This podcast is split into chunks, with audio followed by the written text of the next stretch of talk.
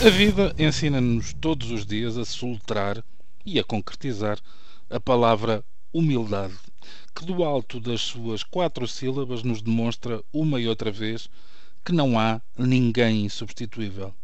Os ritmos do mundo impedem que se pare, mesmo quando desaparecem os melhores, quando se resignam os eleitos, quando nos abandonam os carismáticos, quando se cansam os mestres é, sobretudo a partir de incerta idade, um sentimento que se multiplica, o, o das orfandades que, por razões várias e em distintos domínios, vamos acumulando, aprendendo a jogar com memórias e saudades, evitando sempre que as nostalgias nos abatam as energias, rendendo silenciosas ou públicas homenagens a quem nos inspirou e nos deu prazer. Poderão alguns estranhar que tudo isto seja escrita a propósito de um homem que fundamentalmente é um professor de jogadores da bola, um treinador, ou como se diz no seu país de origem, e alegadamente também o país de origem do futebol, um manager.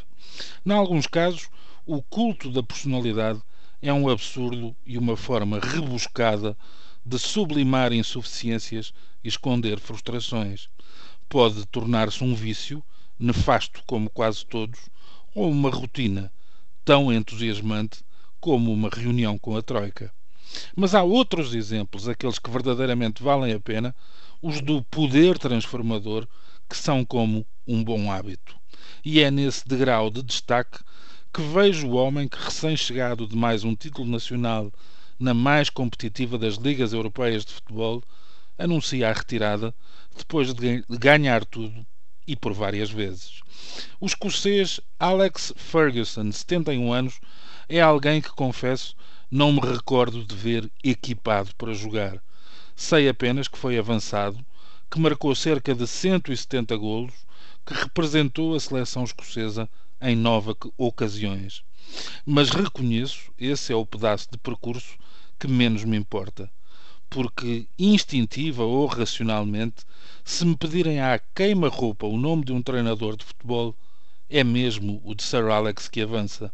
Ele personifica muito do que ainda vale a pena no futebol: a responsabilidade absoluta por um estilo de jogo, a capacidade de dilapidar diamantes que saem das suas mãos polidos, brilhantes e preparados para quase tudo, a faculdade de saber administrar orçamentos fortes mas nunca disparatados, a fidelidade a um clube e a uma massa associativa, o dom de se entusiasmar com os golos desta época, tal e qual como lhe acontecia quando se estreou como técnico. O futebol deve-lhe tanto que não vale a pena ensaiar o apuramento da soma. Basta falar em Eric Cantona, David Beckham, Ryan Giggs, Wayne Rooney, Paul Ince, Peter Schmeichel, Roy Keane, Paul Scholes, Solskjaer, Dwight York, Rude Van Nistelrooy, Nani. Ou se calhar, um pouco acima de todos os referidos, em Cristiano Ronaldo, que ao saber da novidade se apressou a agradecer ao boss. Dizem que tem mau feitio e que foi um dos criadores dos mind games para apocar ou para confundir os adversários. Mas Alex Ferguson ajudou a mudar o futebol inglês e a melhorar o futebol do mundo.